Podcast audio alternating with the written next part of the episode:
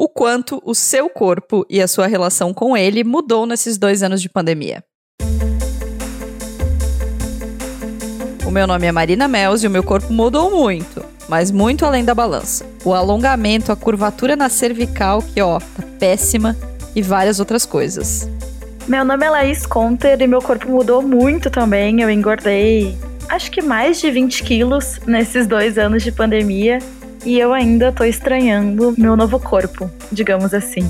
O meu nome é Larissa Guerra e o meu corpo e a minha relação com ele mudou de uma forma tão impactante nesses dois últimos anos que quando eu olho assim para fotos de antes de 2020 eu mal me reconheço. Que os nossos corpos mudaram com o tempo, todo mundo sabe, né? E tem quem lide melhor ou não tão bem com isso. E quando esse tempo é marcado por uma pandemia, essas mudanças são mais significativas. E agora que a vida tá seguindo num outro ritmo, com alguns reencontros rolando, você se pega noiada por conta conta do seu corpo, pensando no que, que as pessoas vão achar de você, dessa sua nova versão, por assim dizer. Tantas perguntas, né? Pois hoje no Donas a gente vai falar sobre corpo com a criadora de conteúdo Laís Conter. Boas-vindas ao Donas da Porra Toda. Donas. Donas. Donas. Donas. Donas. Donas. Donas. Da Porra Toda. Um estudo feito pelo Núcleo de Pesquisas Epidemiológicas em Nutrição e Saúde da USP, publicado na revista Saúde Pública, mostrou que um em cada cinco brasileiros ganhou peso durante a pandemia de Covid-19. Você bem lembra como foi. Primeiro, nós ficamos levemente felizes, porque a gente ia poder cozinhar mais em casa, olha que ótimo. Todo mundo começou a fazer pão, a inventar pratos diferentes. Até que bateu a canseira, o bode, você caiu no primeiro delivery.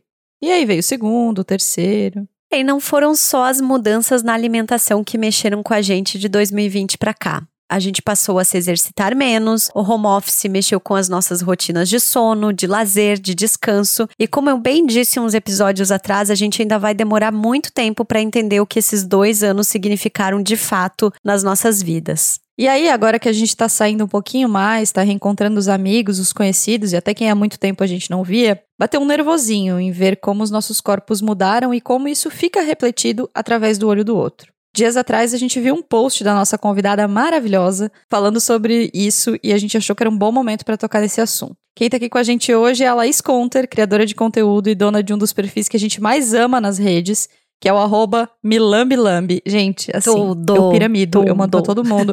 Sabe aquele aviãozinho, Laís? Todos aqueles aviãozinhos dos conteúdos sou eu. então, muito obrigada por estar aqui com a gente. Bem-vinda. Dá um oi, se apresenta para quem ainda não te conhece e tá usando a internet errado.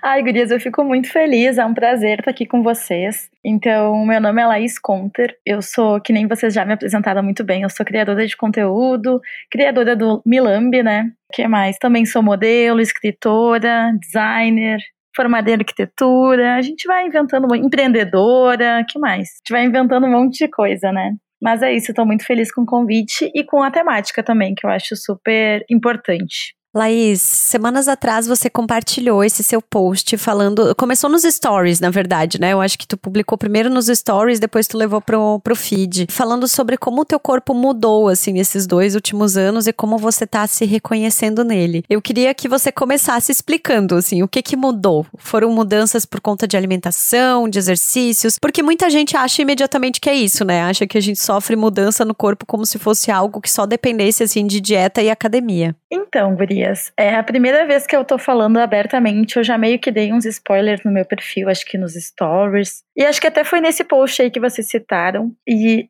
esse ano só eu tive coragem de admitir que eu sofro de compulsão alimentar. E eu confesso que eu fico ainda um pouco emocionada quando eu falo sobre isso, porque não é simples como as pessoas acham. Não é uma coisa que é fácil de lidar. Não é uma coisa que, tipo, ah, é só se controlar, é só parar de, de comer, é só. Não, não é, não é isso. Tem raízes muito mais profundas. Eu tô trabalhando na terapia faz um mês, dois no máximo. Acho que faz uns dois meses que eu falei para minha terapeuta sobre isso e a gente está começando a trabalhar e pensar em formas de lidar com isso, né? Mas isso me pega muito, assim, toda sessão de terapia que a gente, eu começo falando de um monte de coisa e tal.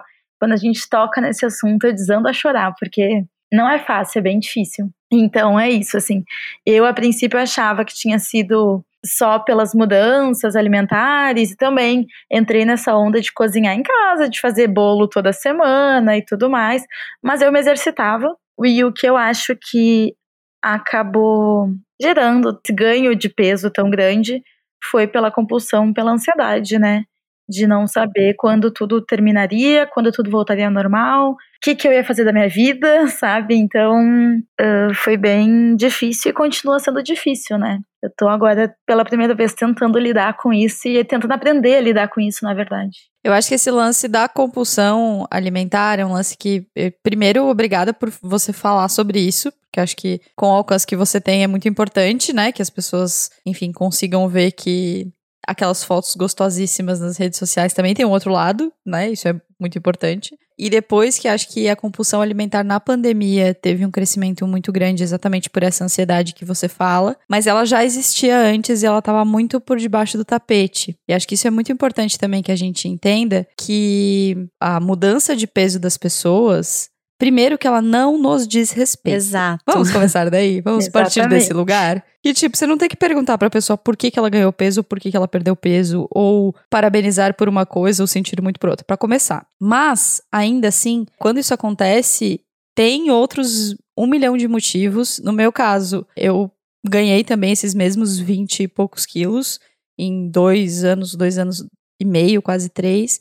numa soma de muitas coisas, que não é nem só alimentação, mas é também, não é nem só a falta de exercício, mas também, não é nem só a compulsão alimentar, mas também, e é uma soma de coisas, e não adianta é, eu tentar explicar por uma, um viés ou outro, assim, né? Fato é que esses quilos chegaram na minha vida faz aí, uns 9, 10 anos e nunca mais foram embora, e é isso aí, e você não tem absolutamente nada a ver com isso. Mas eu entendo que durante a pandemia houve muito mais pessoas que passaram por isso e que estão saindo de casa agora e certamente estão vendo refletido no olho do outro a surpresa pelo seu novo estado físico, né? Então, primeiro eu queria saber se você sente isso, assim, se você, numa dessas saídas, já, já sentiu um olhar de alguém ou já teve pessoas que te perguntaram que te causaram esse mal-estar, assim? Então, eu vou começar falando, na verdade, disso que tu falou, de, da compulsão, que provavelmente ela já existia e estava por debaixo da peixe. Sim, só que eu sempre fui muito ansiosa, né? Só que as minhas compulsões eram em outras coisas, eram focadas em outras coisas antes da pandemia, porque a gente podia fazer outras coisas, né? Posso falar abertamente sobre todos os assuntos aqui? Pode. Claro, 100%. Tive, então, compulsão por sexo uma época. É, foi bem louco. Uhum. Tive compulsão com maconha, por exemplo, tipo, que antigamente eu fumava de vez em quando, daí acabou virando uma coisa mais bem mais rotineira, eu fiquei bem, era tipo meu escape. Já tive compulsão por compras, então tipo, ela já se apresentava, só que eu nunca dei esse nome, eu nunca dava esse nome. Mas eu tive vários episódios, né, de, de compulsões, assim, em várias fases da minha vida. E quando começou a pandemia, a gente não tinha muito acesso, né, às coisas boas que a gente gosta, né, contato com outras pessoas e tudo mais. E daí eu acho que eu acabei vendo na comida como a comida como um prazer, né? Acabou se tornando a minha válvula de escape e acabou se tornando, no caso, também esse, esse meu comportamento compulsivo. E quando eu falo compulsivo, não é que tipo, ai, ela passou a comer mais alguma coisa. Não, é de tipo, pedir no mercado ou ir no mercado uma sacola cheia de chocolate. Eu nem posso comer, que eu tenho intolerância à lactose. Mas, tipo assim, chocolates, doces, que é, que é o meu, meu maior problema, digamos assim, alimentar é com doce. Eu sou viciada em doce. E comer tudo de uma vez. E não sentir o gosto e não perceber que tá comendo, sabe? Isso que é a compulsão, isso que, que difere, né? Não é tipo, ah, come um, um pouquinho de chocolatinho por dia e tal. A compulsão é um negócio ruim, assim, que depois que tu come tudo, tu nem sentiu o gosto, tu, tu fica mal, tu passa mal. Tu, da última vez que eu tive foi semana passada, eu tive vontade de vomitar depois. E daí até a minha psicóloga me, me elogiou por eu não ter feito, cedido a esse impulso de querer vomitar depois, porque daí já desencadeia outros tipos de transtorno, né? Então, mas foi muito ruim, é muito ruim essa sensação. Mas focando na tua pergunta, eu tive uma mudança de cidade no meio da pandemia, né? Acho que isso deu uma ajudada, porque as pessoas, a maioria das pessoas me viu antes da pandemia e acabou não me vendo depois. E muita gente me conheceu já no corpo que eu tô hoje. Mas pela, pelas fotos dá pra perceber, né? E eu ainda posto bastante fotos sem roupa. Então, não tem, não tem como esconder. E eu também não faço questão nenhuma de esconder, porque eu não vejo problema nenhum no meu corpo de agora, assim como eu não via problema nenhum no meu corpo de antes. Continuo sendo eu e tudo mais. Mas, sim, rolaram comentários, porque sempre rolam comentários. As pessoas já usaram de, né, de me chamar de gorda como um xingamento, ou, sei lá, querer me diminuir por isso. Mas eu simplesmente, óbvio que, tipo, em alguns momentos eu fiquei meio chateada, mas, ah, paciência, uma outra pessoa e Normalmente, quando as pessoas vêm com hate pra cima da gente, é alguma coisa que elas estão mal resolvidas nelas, né? E daí não podem ver alguém que tá bem resolvido ali, sendo feliz, que tem que tacar um hate. É, mulher Mas... feliz não pode, né? Mulher feliz incomoda demais, gente. Não, não pode. Então, eu não percebi tanto esse olhar, assim. Acho que talvez na internet, né? Algumas pessoas tenham comentado, sim, e, e alguns seguidores vêm tentando elogiar, entre aspas, falando que preferem meu corpo de agora, mas aqueles não entendem que não é essa a questão, sabe? Isso também não diz respeito a eles, diz respeito só a mim, mas basicamente Exato. isso. Não, Laís, nossa, eu queria agradecer, assim, por você abrir com tanta transparência e falar sobre, sobre a tua compulsão e, e principalmente sobre a importância de procurar terapia, assim, né? Eu sempre fui uma mulher gorda, então a, a minha questão, e já falei várias vezes aqui no Donas, era justamente também saber a hora de parar, assim, sabe? É, porque, meu, venho de uma família grande, minha família também, nós somos todas aqui do sul, né? Então tem aquele costume daquela mesa farta de churrasco, de comida e tal. Então, para mim sempre foi muito difícil, assim. E na pandemia, é, eu tive muitos momentos de descontrole alimentar, assim, de me perceber comendo muito mais, bem como usando como um mecanismo de compensação, assim, sabe? De olhar e pensar, nossa, realmente tá tudo fodido, eu tô aqui trancada dentro de casa mais um final de semana, então eu bebi muito mais do que eu tava bebendo, com de costume, eu comi muito mais e claro, meu peso oscilou, né, normal. E seria anormal se não tivesse mudado, assim. Mas o que eu percebo é que o meu corpo mudou muito além do peso, sabe? Eu não tô hoje em dia nem no meu menor peso, nem no meu maior peso em anos. Eu faço acompanhamento, eu fiz terapia no passado e esse assunto de alimentação foi um assunto também muito presente, assim, para mim. Principalmente para tentar lidar com menos culpa, assim, com esses momentos de quando eu me permito comer algo que eu não como no dia a dia e quando é o momento de tipo, não, cara, eu vou ficar de boa aqui. O que, que é fome de verdade, né? Mas eu acho que eu tô muito mais atenta aos sinais, assim, que o meu corpo manda. E eu percebo muito melhor essas oscilações, assim, acho que desde que eu parei de tomar pílula, que também foi durante a pandemia. Por isso que quando eu falo, assim, que eu olho as minhas fotos de três, quatro anos atrás, assim, eu nem me reconheço, sabe? Eu me acho até triste, assim, nas fotos, porque eu nunca tinha parado realmente para pensar no meu corpo, em tudo que eu posso fazer, em tudo que eu posso experimentar com ele e como o meu corpo pode ser bonito, mesmo sendo um corpo fora do padrão, assim. E, e você me inspira muito, assim, de certa forma, com as suas fotos maravilhosas maravilhosas, né? Ah, eu fico feliz com isso. Mas é difícil mesmo, né? Porque eu me pego muito me comparando com a minha versão pré-pandemia. Eu não vou mentir, que, tipo, eu tinha 53 quilos na época. E foi depois do meu divórcio. Então, eu tava um pouco deprimida também. Então, tipo, várias coisas fizeram com que eu chegasse naquele peso. Foi o peso mais baixo que eu cheguei na minha vida inteira. Mas eu não vou mentir que também foi a época que eu me senti mais confortável com o meu corpo. Justamente porque a gente vive numa sociedade que idolatra a magreza. Então, quanto mais magra, quanto mais próximo tu tá desse padrão, né, mais aceito tu é, mais visto como bonito tu é, né? Enfim, é muito triste isso, assim. Hoje eu consigo ver beleza. Antigamente eu tinha um pouco esse pensamento gordofóbico, sabe? E eu ficava lutando muito contra. Eu passei a boa parte da minha vida, eu tenho 30, vou fazer 34 anos. Eu passei a maior parte da minha vida tentando perder peso. Eu consegui, e nem foi porque eu, eu me esforcei para isso, mas foi uma coisa natural.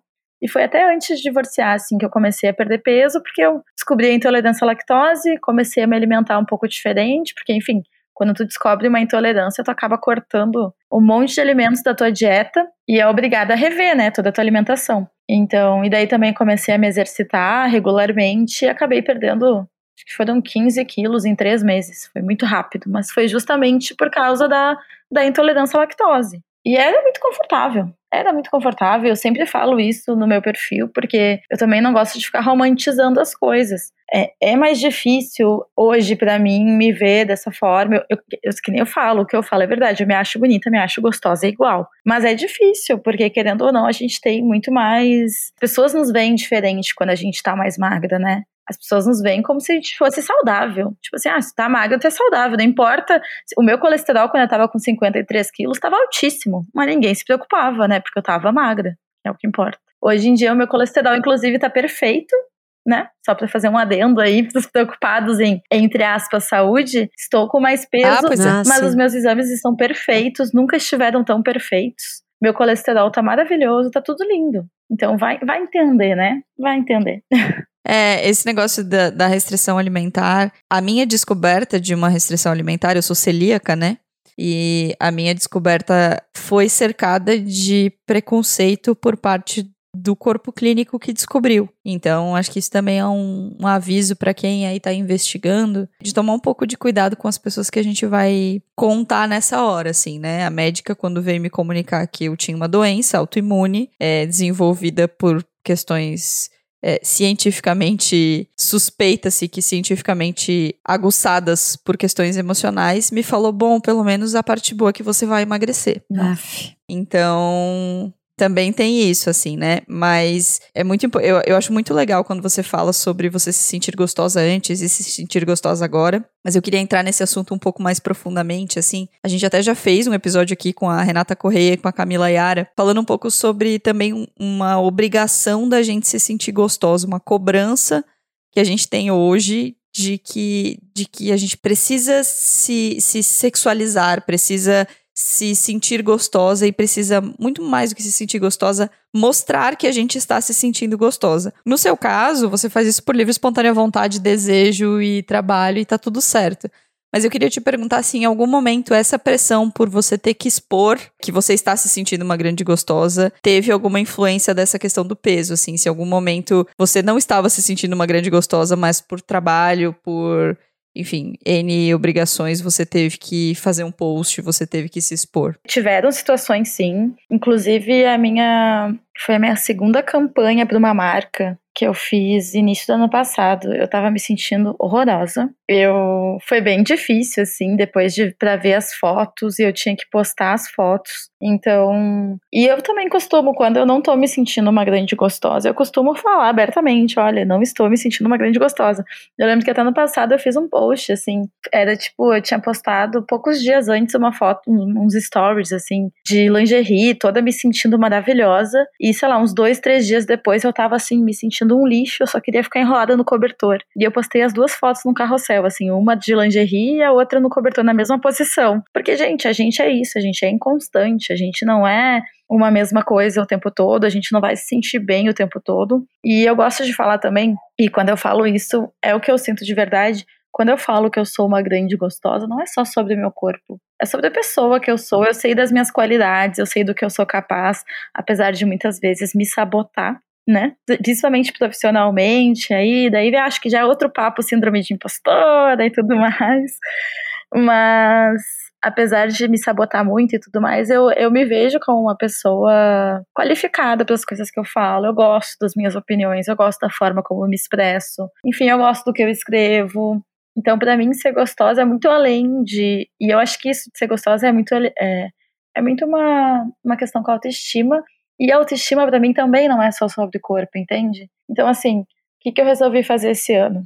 Esse ano eu tô fazendo dieta nada neurótica, é só tipo uma, uma reajustada na alimentação para comer mais direitinho, tentar cuidar mais a questão da compulsão, porque quando a gente tem compulsão assim, é importante a gente não ficar muito tempo sem comer, essas coisas assim, né? Respeitar alguns, algumas coisas meio básicas assim da nutrição. E é o que eu venho tentando fazer. Às vezes dá certo, às vezes não dá e tá tudo bem. Eu não me chicoteio depois caso eu tenha algum deslize e tal, tudo faz parte. Tô tentando, olha, fazer exercício todos os dias, pelo menos segunda a sexta. Todos os dias estou me exercitando. E é isso, assim, eu acho que até me perdi aqui, fui, fui pensando nos exercícios, hoje eu treinei, quase morri. Mas, ah, sobre. Ah, e outra coisa. Voltei a estudar, gurias, que eu acho que é uma coisa, tipo, a autoestima é formada por intelecto, por profissão, né? Por, pela nossa parte profissional, por nossa parte de corpo. Eu acho que ela é um conjunto de coisas, a mente. Então, assim, não adianta tu ser uma gostosa padrão de corpo se tu não tiver coisas para dizer, se não é, não for respeitada nos outros. Para mim, pelo menos é assim, tá? Eu acredito muito nisso, assim, eu faço questão de estar tá sempre tentando me aprimorar, de estar tá sempre tentando criar conteúdos não só sobre corpo, eu não sei se vocês vocês me acompanham, então vocês devem ter percebido até que eu dei uma mudada, eu comecei a falar de outras temáticas que eu tinha interesse e vontade de falar no meu perfil. Então, eu acho que tudo isso nos compõe e tudo isso faz a nossa autoestima e, e é tudo isso, é esse conjunto de coisas que me faz ser uma grande gostosa, não é só meu corpo gostoso. E, e é isso que eu gostaria que as pessoas entendessem, sabe? A gente fica muito apegado num corpo, no corpo de chegar num nível de se sentir bem com o corpo, mas assim, nos dias que eu me olho no espelho e não me, me sinto bonita, sei lá, quando eu escrevo um texto massa e aquilo ali já reforma minha autoestima e eu já me sinto bem. Então, acho que tem todos esses lados que a gente pode trabalhar. Nossa, eu fiz um monólogo agora, mas. Arrasou! É isso. Imagina, arrasou. Então, eu tenho opiniões, assim, esse esse estado de ser assim né, situação do gostosa é um pouco ainda um pouco conflitante às vezes para mim. Porque assim como uma mulher gorda né eu nunca fui considerada bonita mas eu já fui considerada gostosa muitas vezes. Então sempre foi um pouco difícil para mim assim me reconhecer sabe e me sentir uma mulher gostosa. Mas eu gosto da ideia sabe? De se sentir gostosa, assim, como algo até meio libertador, né? Exatamente como tu tá falando, assim, de que não é só o corpo. É o intelecto, é você tá confortável consigo mesma, é você se garantir, você tá segura das suas vontades, dos seus desejos e tal. Se, enfim, dona da porra toda, assim, né? Se bancar. Só que aí também, por outro lado, eu fico pensando, tipo, cara, eu não vejo um homem, sabe? Tipo, pensando assim, ai, hoje eu não tô gostoso. sabe? Como é uma questão tão tão mais forte pra gente, assim, isso, né? E eu acho que isso que tu trouxe também é uma questão interessante. Eu até me lembrei de uma amiga minha, a Beth Santana, não sei se vocês conhecem, a Juliana Santana. Ela é uma mulher maravilhosa, criadora de conteúdo, preta, gorda, assim, ó, ela é muito foda. E ela, outro dia, me trou trouxe, assim, acho que eu vi no Twitter ou no Instagram, uma reflexão dela falando que ela se sente bem, que ela se sente gostosa, mas que ela não queria que as pessoas, que ela queria que as pessoas também vissem que ela é uma gostosa e ela tava falando do corpo mesmo, sabe?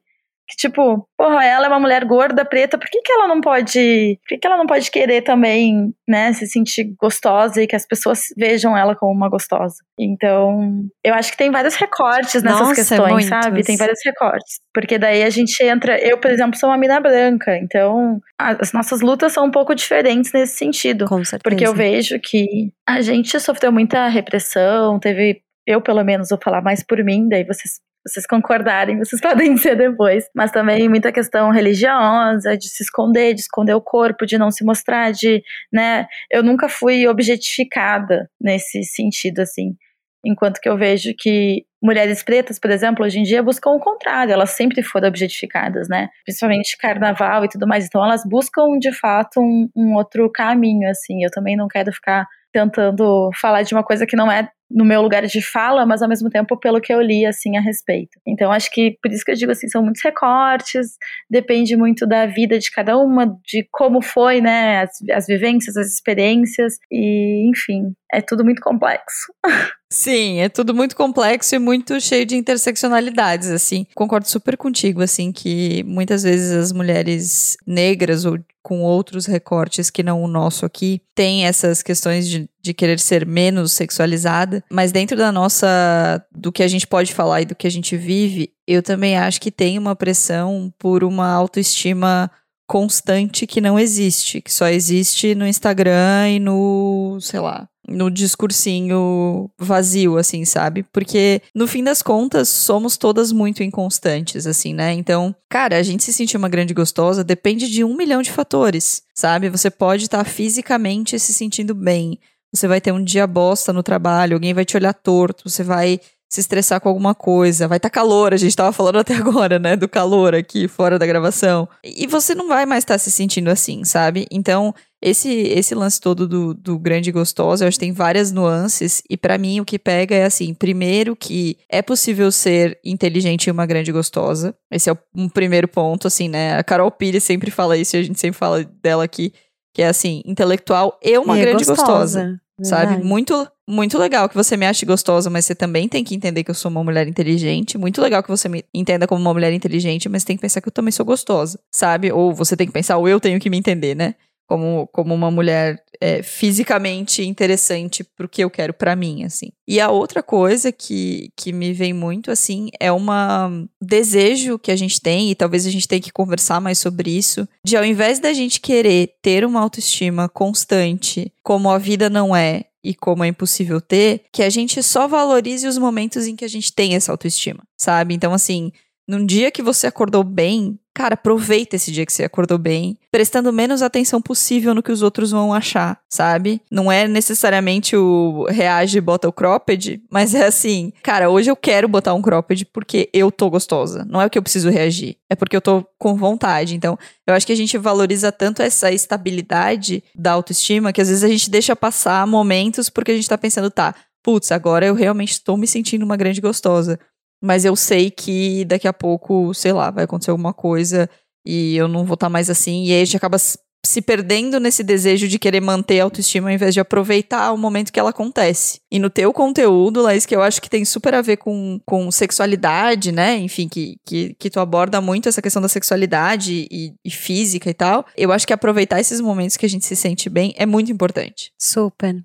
Me veio uma coisinha agora. Ó, vou problematizar. Às vezes, a gente tá se sentindo muito gostosa, a gente tá num dia maravilhoso, a gente quer aproveitar isso e, enfim, quer viver coisas, né? Só que às vezes não rola, né? Sim.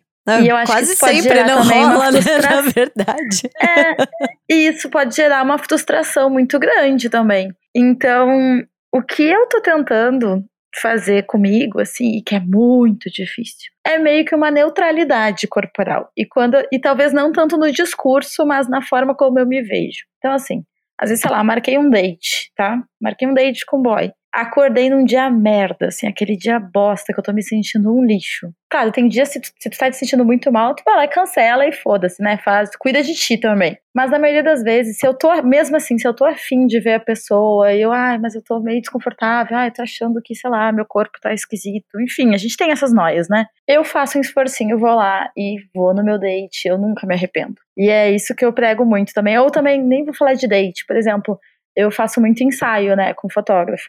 E normalmente, sei lá, já tem a locação reservada, já tá o dia, já tem o horário certinho.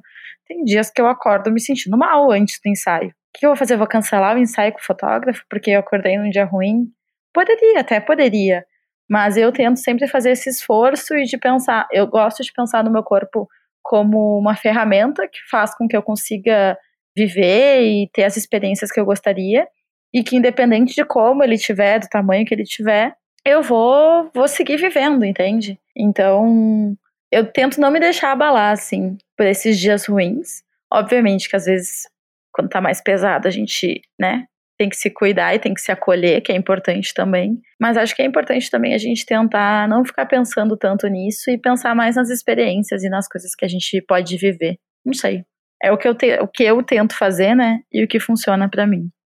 Ai, eu amei, amei. Eu super concordo contigo e acho que essa neutralidade é um caminho incrível, mas quando eu falo de aproveitar, só pra estarmos todas na mesma página, assim, não é aproveitar pra ter um date ou aproveitar para viver algum momento que você espera se sentir bem pra isso, mas é aproveitar com você, sabe? É, é, é aproveitar o sentimentinho, aquela, aquela vozinha lá do fundo da consciência que geralmente fica dizendo, putz, aqui não tá legal, putz, você devia ter feito mais isso, você devia ter feito mais aquilo, e aproveitar que essa voz às vezes cala a boca, raramente, mas às vezes acontece, e ela cala a boca e você consegue dar uma aproveitada, sabe? Não é necessariamente aproveitar pra ter alguma Pra atitude, isso. Mas só aproveitar é, com você mesmo. Mas acho que esse caminho da, da neutralidade que você trouxe é um caminho muito interessante, assim, porque é, eu acho que ele despressuriza dos dois lados. Tanto do você ter que se sentir gostosa, sentir essa pressão social por ter que se sentir uma grande gostosa, porque você é uma mulher, porque você entende o privilégio, porque você entende a construção da narrativa da beleza, porque você entende tudo isso, não quer dizer que você não possa sentir as coisas, né? Então, acho que despressuriza desse lado. E também despressuriza de, cara, tem dia que você acordou e não tá bem, e daí você só abraça essa sensação e é isso aí. É isso que te parece também? É, e eu acho que tem dias que a gente também só quer ser feia, sabe? Hoje tá sendo um dia desses. Eu só quero estar tá feia, sabe? Sim. E eu tô horrorosa hoje. Então, tipo, nem, se vocês repararem, eu nem botei a cara nos stories. Mas assim, eu só quero exercer meu direito de ser feia de vez em quando. E tá tudo bem, sabe? Tá tudo bem. Tô aqui largada com a roupa da academia, do, do, que eu treinei ainda, que eu nem vou pra academia, treinei em casa. Tô aqui com a mesma roupa, cabelo todo oleoso, sem maquiagem. Então, assim, ó. Mas mesmo assim, eu me olho no espelho e não acho a coisa mais horrorosa. Mas, né? Exercer meu direito de, de ser, de, tiver, de estar confortável e de fazer o que eu tiver vontade. E foda-se o resto. Acho que é por aí também, né? Eu acho que nesse aspecto, o rolê do ciclo menstrual me ajudou muito, assim, sabe? E aí, claro, também numa perspectiva de muito privilégio, assim, de eu poder ter um trabalho em que eu posso chegar e falar pro meu chefe, que meu colega de trabalho, e dizer: olha, não conta comigo pra nada, hoje eu tô toda cagada, tô menstruada, tô na TPM, sabe? Não tô legal, tô irritada. E você poder, ok, sabe? Inclusive, enquanto tu tava falando ali sobre, ah, ensaio e tal, eu fiquei lembrando que quando a gente fez as últimas fotos do Donas em novembro, lembro, eu menstruei no dia. E eu fiz foto de lingerie no dia, sabe? Eu estava assim me sentindo péssima, mas quando eu olho as fotos hoje, eu olho, pô, ficou bonito, sabe? Tu consegue ver beleza, consegue acolher e consegue ver com beleza, assim. E por isso que eu acho que essa discussão sobre as mudanças nos corpos depois desses dois anos, nas mulheres em que eu acompanho, eu vi um post teu, eu vi um post da Sabrina Olivetti também falando a respeito. Eles estão muito cercados desse acolhimento, assim, sabe? De a gente não se julgar, de a gente não se culpar, de a gente enxergar que, gente, é uma vida inteira, né? O nosso corpo vai mudar a vida inteira. Ele não vai ser o mesmo, né? Do, o corpo que eu tenho com 34 anos não é o mesmo corpo que eu tinha com 22 né? O metabolismo muda, a forma como você interage também com o seu corpo é diferente, assim. Então, eu acho que o, o, brilho dessa discussão toda tá nisso, sabe? Nesse acolhimento e de ver que as mulheres sim estão falando a respeito e dizendo: olha, tá tudo certo, gente, tá tudo certo mudar o corpo, não tem nada demais, né? Eu acho que essa palavra que tu usou é perfeita, é um acolhimento mesmo, sabe? E é um acolhimento tanto pros dias bons quanto pros dias ruins. Eu acho que a minha virada de chave, assim, em questão de corpo, e foi a partir daí. É engraçado, olha só. Eu sempre lutei minha vida inteira para perder peso, nunca consegui, sempre. Nunca fui, tipo. nunca Esse é meu maior peso na vida, que eu tô hoje. Mas antigamente, mesmo com os quilinhos a mais, que eu nem, nem considero a mais, mas vocês entendem o que eu quero dizer, né? Tipo, tem umas gordurinhas que é meio fora do padrão, digamos assim, não tem aquela barriga chapada e tal. Passei a vida toda lutando pra, pra perder aqueles quilinhos. E daí, quando eu me dei conta que tipo assim, porra, mas meu corpo é muito mais do que só precisa não precisa só ser magro, sabe? Não é meu objetivo de vida e, e, meu corpo ele faz tanta coisa por mim, ele me permite viver tanta coisa. Daí eu comecei a ver ele de uma forma diferente, sabe? Eu comecei a fazer a analogia do corpo. Isso é de uns posts que eu fazia, comecei a fazer sobre essa questão de corpo, acho que lá em 2018, talvez. E, tipo, meu corpo é uma máquina, sabe? Meu corpo ele enfim, faz tudo que eu preciso, ele sente as coisas da forma que eu preciso, às vezes dá um bugzinho ali, mas daí nada que, que né, tu vá no médico lá e resolva.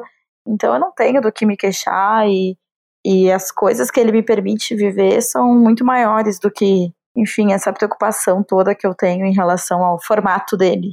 Então é meio que por aí assim que eu tento ir, que eu comecei, meu caminho começou por aí, né? De e nem vou dizer de aceitação do corpo, porque até hoje tem dias que eu não aceito. Eu acho importante falar, tem dias que eu não aceito, que eu fico braba, que eu fico indignada, que eu penso, putz, mas por que, sabe? Por que, que eu não consegui me manter lá com os meus 50 e poucos quilos? Como se isso fosse um grande mérito. E eu me julgo também um pouco por isso, mas daí também eu me acolho. É aquela coisa, dualidade, né? Mas daí eu também me acolho pensando, putz, mas tipo, e aí, né? E aquela, daquela época que tu estava magra, você estava super deprimida e tudo mais, agora tu tá feliz, tá conseguindo fazer outras coisas, e aí, né?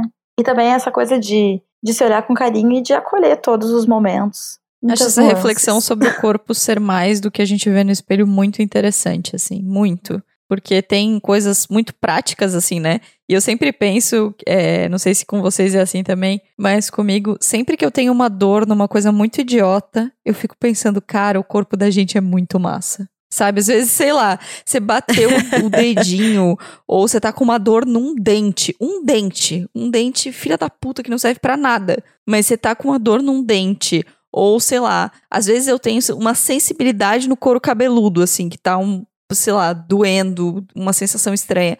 Eu penso, cara, eu passei todos os outros dias da minha vida sem sentir isso. Olha que louco. Aquilo ali tava ali, podia estar tá me incomodando e não tava. Olha que corpo maravilhoso que a gente tem, sabe? Então, essas coisas, essas brisas, assim, de quando, quando eu sinto qualquer tipo de desconforto, é, me são muito interessantes, assim, porque sempre que elas passam eu fico com a sensação de tirar o sutiã, sabe? De tirar o que tava incomodando e dar aquela relaxada, assim.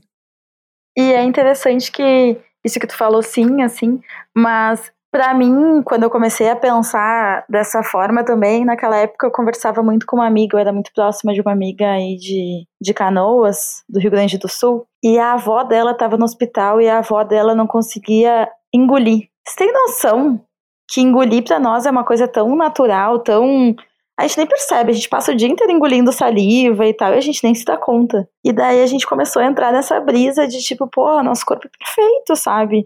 A gente consegue se alimentar, a gente consegue respirar, a gente nem percebe as coisas básicas que o nosso corpo faz pra gente. E daí a gente fica atrás de tentar mudar isso, mudar aquilo, sendo que, porra, ele já tá funcionando. O que a gente quer mais, sabe? Então é mais ou menos nessa brisa assim que eu vou e que eu comecei a pensar mais sobre isso e valorizar mais o, o corpo que eu tinha. E daí a partir daí foi engraçado daí que ele, ele bugou no sentido da intolerância à lactose, né? Deu uma bugadinha, mas daí meio que foi, fui perdendo peso e tal. E foi quando eu tava mais desligada, assim, mais despreocupada com o meu corpo. Eu tava mais num momento, assim, de tipo, ah, é isso e tal, que as coisas rolaram. E hoje em dia, eu já nem tenho mais essa preocupação, assim, eu, eu me alimento, eu me cuido direitinho, me exercício direitinho por saúde, eu não fico pensando só ah, no meu corpo voltar ou de perder peso e tal, até porque o meu corpo não vai voltar a ser o que ele era antes da pandemia por vários outros fatores, a gente até já meio que falou aqui também, né? Enfim, não é só ganho de peso, a idade também muda algumas coisas em formato de corpo, então assim, o nosso corpo sempre vai ser diferente.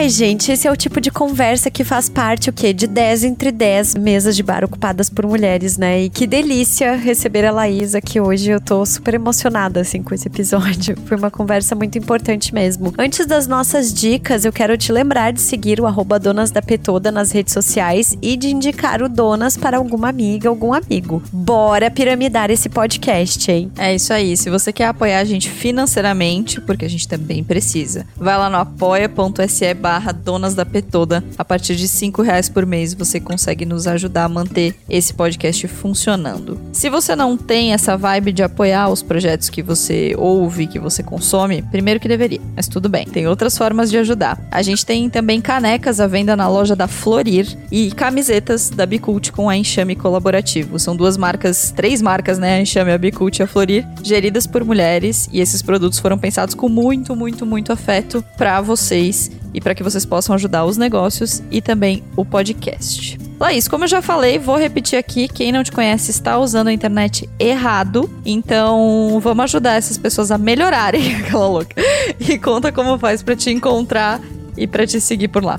Adorei esta, está fazendo errado. O meu perfil pessoal, onde eu falo mais sobre essas questões de corpo e eu posto esses fotão que eu gosto, também acho maravilhoso, é arroba Laís Conter. E tem também o Mi underline Lambi Lambi, que é o Milambi, né? Onde eu não falo muito sobre isso, mas eu trato mais questões de sexualidade e trago umas cantadinhas também. Nesses lugares vocês me acham com facilidade. O aviãozinho do Milambi é um sucesso, gente. É só isso que eu tenho oh. pra dizer.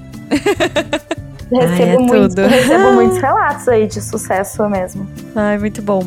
Laís, e a gente quer duas dicas de coisas que você tá vendo, lendo, ouvindo, indica seguir, o que, que você recomenda para quem nos ouve? Ai, agora vocês me pegaram, porque eu tinha pensado em três coisas, posso? Pode ser, pode. A gente rouba fácil. Convidada que vem começa roubando já é de casa, hein, Laís? Vai ter que voltar. É. Uhum. Volto, mas volto com certeza. Então, eu vou indicar a que eu já até meio que falei dela no, no episódio, a Bad Santana, que é a Juliana Santana, ela é, sério, ela é maravilhosa. Ela fala muito também sobre a relação com o corpo dela e tudo mais. Só que assim, ela fala muito, ela mostra looks, produtos, ela fala também de sexualidade, ela é maravilhosa. É uma mulher preta, gorda e muito foda. Outra que eu quero indicar, que é outro perfil de Instagram, é a Letícia Muniz. É Letícia com dois T's. Se vocês procurarem é, se vocês procurarem Letícia com um T, vocês não acham. É Letícia com dois T's. Ela é maravilhosa. Eu vi que ela tá, tipo assim, famosérrima agora. Tá aparecendo na Globo, tá, né, apresentando o programa. Tá assim, ó, estouradaça. E ela é muito foda também, fala muito de questões de corpo. E queria fazer um jabazinho do meu livro. Vai, arrasa! Como terceira indicação. Eu escrevi durante a pandemia, não tem nada a ver com esse assunto, com essa temática do podcast, mas é um livro que fala muito sobre afeto, sobre relações, e eu conto algumas experiências, algumas histórias que eu vivi na vida. Então, é meu livrinho chamado Entre Bocas e Afetos, pela editora Crivo, e eu tenho muito orgulho dele, assim. E já aproveito e dou um spoiler que já estou escrevendo meu segundo livro, que será lançado algum dia. Não vou dizer em breve, porque eu não gosto de fazer promessa, mas que já tá, já vai rolar também o meu segundo livro. Mas assim, ainda dá tempo de, de, de garantir o primeiro, que eu me orgulho muito, assim, do, de como ele ficou no total, no geral. Intelectual, assim. grande, gostosa e escritora. Arrasou. Pega. E vacinada e tudo mais. Perfeita essa mulher, gente. Não falem assim, que senão eu vou querer voltar sempre aqui, né? Com tanto elogio. Ai. É, a gente tá angariando isso. Pode voltar. A gente tá trabalhando para isso.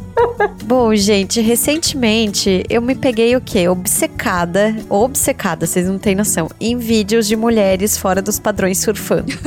então eu vou indicar dois perfis nessa leva que eu amo acompanhar desde então. Um deles é o arroba Curvy Surfer Girl. A Elizabeth, Elizabeth, no caso, é uma mulher gorda, linda, pleníssima, que surfa nas ondas do Hawaii. É tipo, é o Tchan no Havaí, assim, é perfeito. e eu fico surtando, sabe? Morrendo de vontade, porque ela tá com aqueles pranchão, assim, e ela surfa, e ela é linda, ela é maravilhosa. E um dia eu postei e teve gente que achou que era eu, por causa do tamanho do quadril, assim. Eu falei, não, gente, não, eu mal sei nadar, assim, né? Mas quem sabe, assim, um dia quando eu largar tudo e for morar definitivamente no matadeiro, esse, esse, isso aconteça, assim. E aí, tem uma mulher aqui em Santa Catarina que tem um perfil maravilhoso também, que é @plussurf. É a Gabi, ela mora em Bombinhas. Ela, além de ser criadora de uma marca super foda, que é a Cami Teta, que é camisas com desenhos de tetas. Ela é avó, ela tem lindos cabelos brancos e ela surfa. E eu fico assim babando nas fotos. Eu já quero ser a sua amiga, Gabi, se você estiver ouvindo esse podcast, me ensina a surfar, por favor. Eu nunca te pedi nada. Maravilhosa. Ah, é, o surf virou obsessão mesmo, né? Mas gostei das dicas. Nossa, muito, muito. Eu tô, tipo, louca, assim, por isso. Olha, Pedro Scooby que se cuide. Olha ela! É, vamos lá, eu vou indicar duas coisas. Eu indicar uma terceira, eu só não vou indicar porque eu não lembrei o nome, mas nos próximos episódios eu juro que eu lembro e faço referência. Quero indicar um Instagram. O Instagram eu já indiquei aqui várias vezes, da Celeste Barber. Eu adoro esse Instagram, cara. Eu acho muito incrível. Ai, eu amo ela.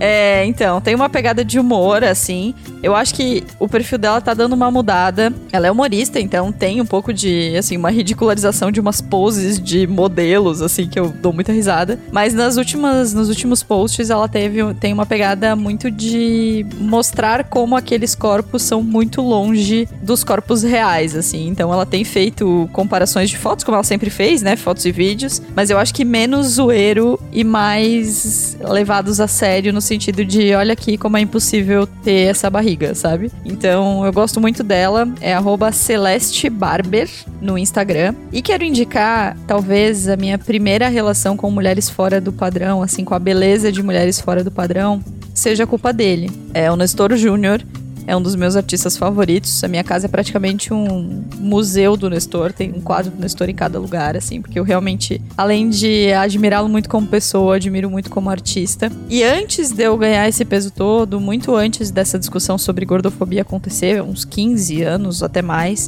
ele já pintava mulheres fora do padrão com uma beleza incrível com o traço que é só dele. Então eu tenho aqui em casa duas obras dessas séries dele pintando mulheres. Eu sempre falo pro Bruno que são as minhas gordas, elas são as, os quadros que eu mais adoro. Um deles é pintado com borra de café, assim, incrível. Vou fazer foto deles e posto lá no, no Instagram do Donas. E aí, é, ele tem. Olha como ele é vintage. Nestor é vintage. Ele tem um Flickr, não é mesmo? E aí Nossa, tem lá no. Muito Ai, que É, um Flickr, é flickr.com barra Nestor Júnior, Nestor JR, tudo junto. Lá tem algumas coleções dele e algumas tem essas imagens dessas mulheres, assim. E eu acho muito legal pensar como pela, através da arte, pela arte, pelo olhar sensível do Nestor de ver beleza em barrigas, em peitos de tamanhos diferentes, em braços que não são tão finos quanto os braços que a gente via na época. Eu comecei a ver pelos desenhos uma beleza nisso e depois isso acabou se transferindo pro meu corpo e foi um pouco menos traumático por conta das obras dele. Então, as obras do Nestor são incríveis, procurem lá no Flickr, sigam ele no Instagram também. Ele é um cara belíssimo, um cabelo perfeito, uns nudes Nossa, maravilhosos. o cabelo dele. Uns nudes maravilhosos, umas bundinhas também maravilhosas que valem muito a pena. Mas como aqui o assunto é arte, é, também sigam no Flickr e procurem no Flickr. É isso, gente. Laís, muito, muito, muito obrigada por essa conversa. Realmente foi muito especial, assim, pra gente. Foi, foi muito tocante tudo que a gente conversou por aqui. Ai, Gurias, eu que agradeço, assim. Confesso que o começo ali eu fiquei até emocionada, porque é um assunto que me pega muito. Mas, ao mesmo tempo, é um assunto super importante, né? Que faz parte de todo mundo e, e eu me sinto acolhida, assim, também. E acho que quanto mais a gente falar sobre o assunto, quanto mais ouvir pessoas, né, que também viveram coisas parecidas, ou enfim, eu acho sempre isso muito enriquecedor. E fiquei muito feliz por estar aqui e ser convidada. Continuamos te seguindo como grande gostosa e te admirando mais ainda por conseguir expor coisas tão, tão íntimas para inspirar outras mulheres. Muito obrigada por tudo até aqui e por tudo que vem pela frente. Até semana que vem, gente. Beijos. Beijo. O Donas da Porra Toda é uma produção independente. Produção, roteiro e apresentação: Larissa Guerra e Marina Mels. Edição e tratamento de áudio: Bruno Stolf. Mais informações no site www.donasdapetoda.com.br ou nas redes sociais no arroba Donas da Petoda.